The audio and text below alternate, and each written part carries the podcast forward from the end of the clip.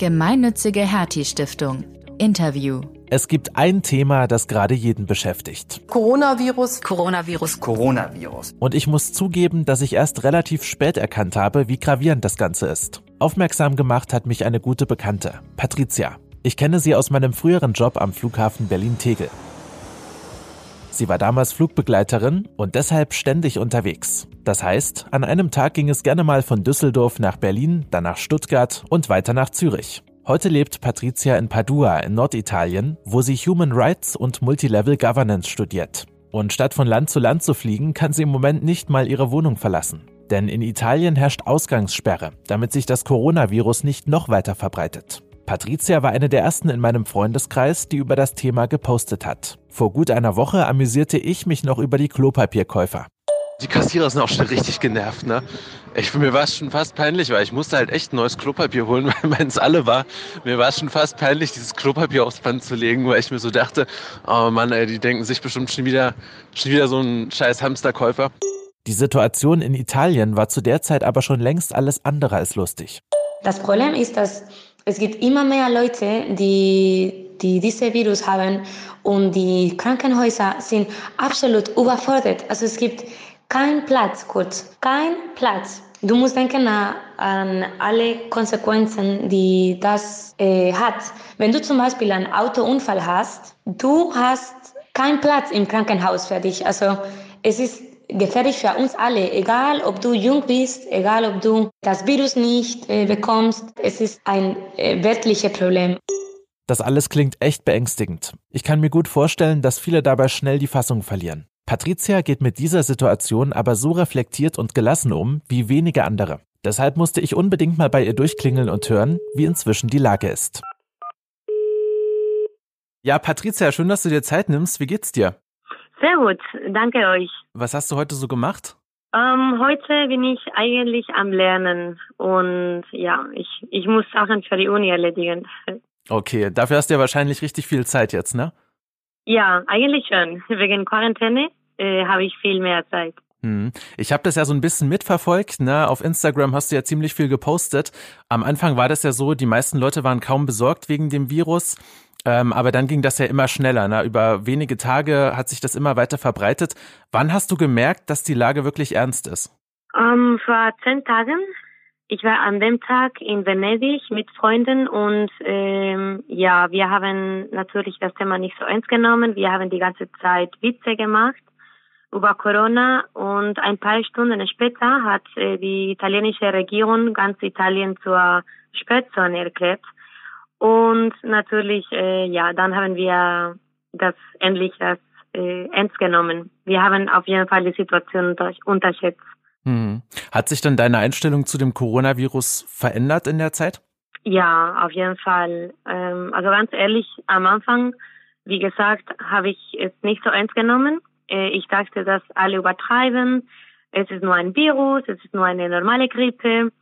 Ähm, ich dachte, man sollte keine Angst haben, aber dann habe ich endlich verstanden, dass der Virus selbst nicht das, ähm, das einzige Problem ist. Wenn die Ausbreitung nicht stoppt und die Krankenhäuser zum Beispiel immer voller sind, sind wir alle in Gefahr. Äh, das ist ähm, zum Beispiel kein Personal oder Material gibt für andere Notfälle. Hm. Du hast mir erzählt, du hattest ähm, eine Freundin, die auch im Krankenhaus arbeitet und die hatte dir ja auch erzählt, dass es äh, total dramatisch ist da, ne? Ja, ähm, ich, ähm, also meine Tante erstmal ist äh, Krankenschwester und dann habe ich noch ein paar Bekannte, die Ärzte sind und sie sind echt überfordert. Äh, sie arbeiten viele Stunden pro Tag und ja, sie sind sehr gestresst. Hm. Da macht es auf jeden Fall Sinn, äh, in Quarantäne auch zu gehen, dass sich nicht noch mehr anstecken. Jetzt seid ihr da zu Hause den ganzen Tag. Was machst du da so in der ganzen Zeit? Ja, auf jeden Fall macht Sinn, in Quarantäne zu sein und äh, mit meiner Zeit, mh, mm, ich bin seit acht Tagen zu Hause in Quarantäne, bin nur einmal rausgegangen, um einkaufen zu gehen. Und ich mache ganz viel. Ich ähm, lerne, ich lese, ich ähm, telefoniere mit Freunden, ich esse auch, ich mache Sport. Ähm, eigentlich reicht die Zeit mir gar nicht. ich mache ganz viel. Also hast du gar nicht das Gefühl, dass du jetzt mehr Zeit gewonnen hast?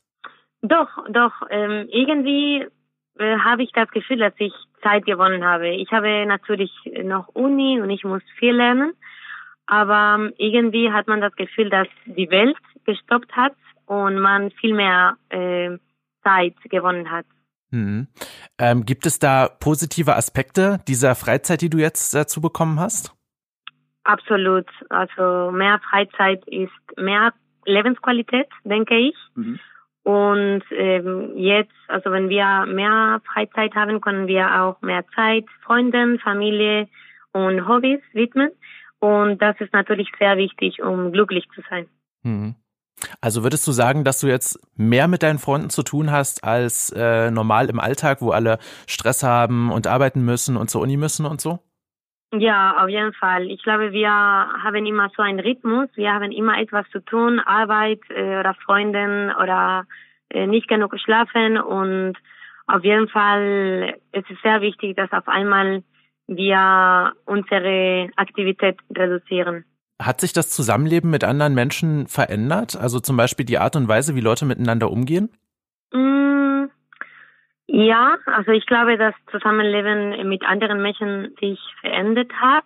Ich würde nicht sagen, also wegen Umgangsformen und so, aber vielleicht Empathie, würde ich sagen. Hm. Also ich glaube, jeder hat eine unterschiedliche Geschichte, aber wir haben alle gemeinsame Gefühle wie Langeweile zum Beispiel oder Angst und das wirkt sich äh, positiv auf das Zusammenleben natürlich. Mhm. Hast du vielleicht da ein Beispiel für irgendeine Situation, wo du gemerkt hast, boah, ähm, die Leute kümmern sich plötzlich viel mehr umeinander? Äh, ja, natürlich. Äh, ein paar Freunde von mir ähm, haben ein bisschen Angst, alleine zu sein und während Quarantäne mussten sie zu Hause bleiben, alleine. Hm. Und ich habe das auch ähm, gefühlt für ein paar Tage. Und ich habe mit ihnen gesprochen und ihnen erzählt, wie es äh, mir geht jetzt. Und ich glaube, das hat natürlich auch viel geholfen. Ich verstehe sie und deswegen kann ich auch ihnen helfen. Mhm. Ihr könnt euch jetzt nicht mehr direkt treffen, aber zum Glück gibt's ja noch Videochats und Handys. Habt ihr dadurch jetzt weniger Kontakt oder vielleicht sogar noch mehr? Ja, zum Glück haben wir Internet. Ansonsten, ich glaube, wir werden verrückt. Ähm, ja, sogar mehr Kontakt, würde ich sagen. Ich bin so eine Person, die ähm, sehr oft ähm, Audionachrichten schickt oder Skype macht. Aber ich hatte nie in meinem Leben so viele Skype gemacht wie in den letzten acht Tagen. Ich habe auch auf Instagram gesehen, du hast gepostet, ähm, Mädelsabend, Girls Talk, jetzt via Skype, ne? Ja, natürlich. Äh, das, das war am Wochenende, weil man muss auch am Wochenende etwas äh, Besonderes machen. Und an dem Tag habe ich äh, ja ein Bier getrunken, mit einer Freundin Aperitivo gemacht und einfach über alles reden. Ja, das geht natürlich auch digital, ne? Es muss man sich erstmal dran gewöhnen wahrscheinlich, aber ähm, ist das eine Alternative? Ja, natürlich. Man muss auch daran gewohnt sein, aber ähm, es ist nur eine Mentalitätssache, denke ich. Mhm. Ich habe Videos gesehen äh, aus Italien, in denen Menschen zusammen auf den Balkons singen und Musik machen und so weiter. Das sieht fast so aus, als ob der Zusammenhalt jetzt noch viel größer ist als sonst. Stimmt das?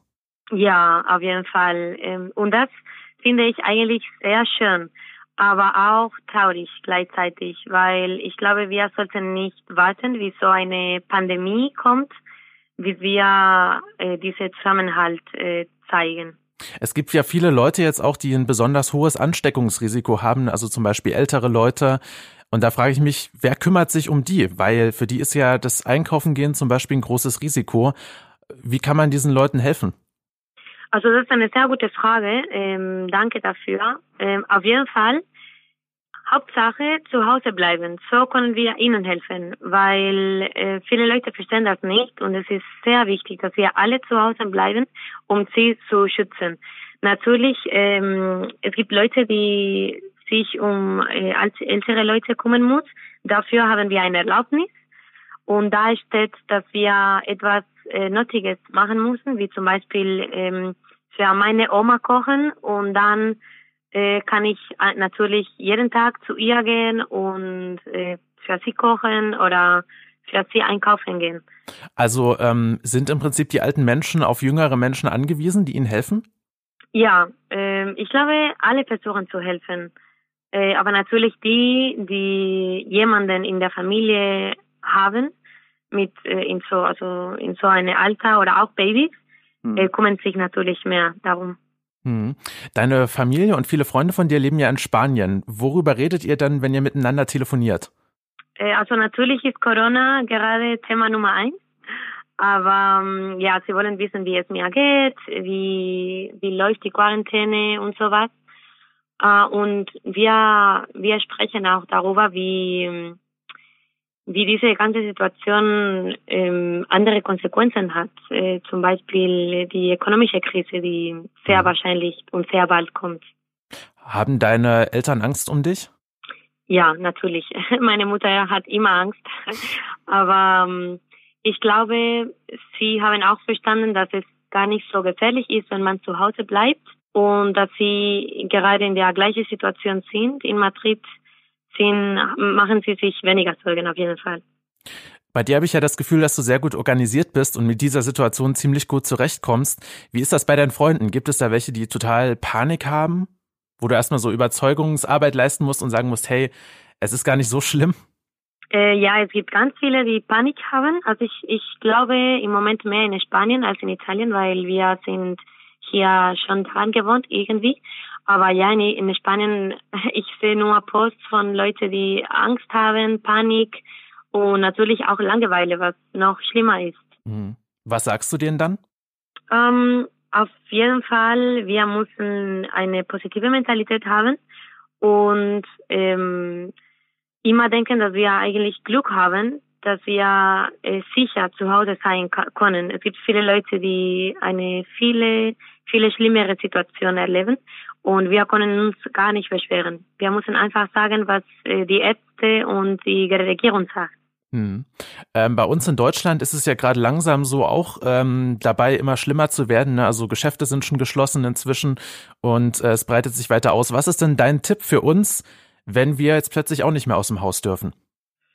Also ich, ich würde sagen, ähm, das Wichtigste ist, eine positive Einstellung zu haben und nicht denken, dass man eingesperrt ist, sondern dass man ähm, frei entscheidet, zu Hause zu sein, um die anderen zu helfen. Und das macht viel aus.